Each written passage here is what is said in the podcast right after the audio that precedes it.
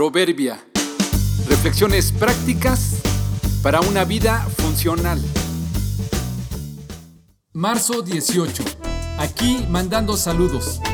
Siempre hay pretextos para no expresar lo que sentimos.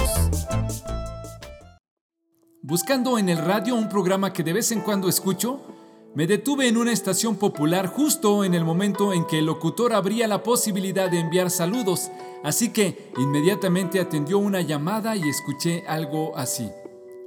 Muy buenas noches, gracias por sintonizar esta su estación favorita. Buenas noches, sí, ¿con quién tengo el gusto? Buenas noches, soy Rosendo.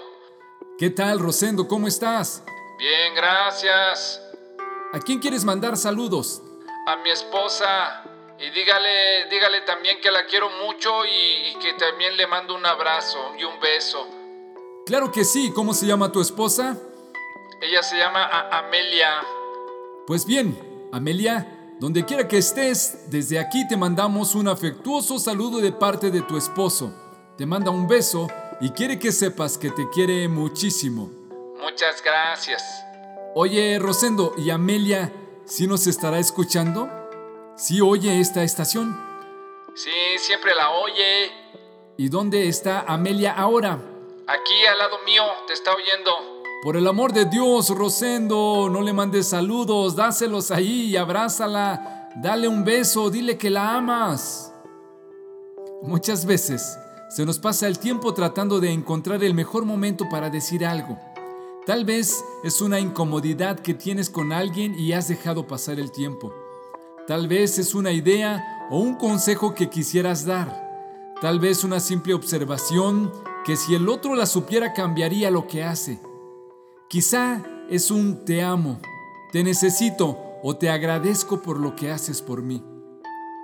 No busques un pretexto ni esperes a tener tiempo, propícialo tú.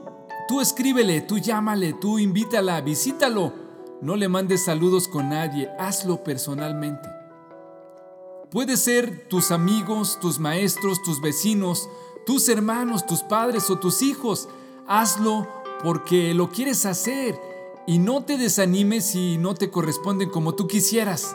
Tal vez te ignoran o te consideran cursi, pero un abrazo y un agradecimiento nunca está de más y siempre se recuerdan. Vamos haciéndolo hoy. Nadie vive para siempre. El perfume y el incienso alegran el corazón y el dulce consejo de un amigo es mejor que la confianza propia. Proverbios 27:9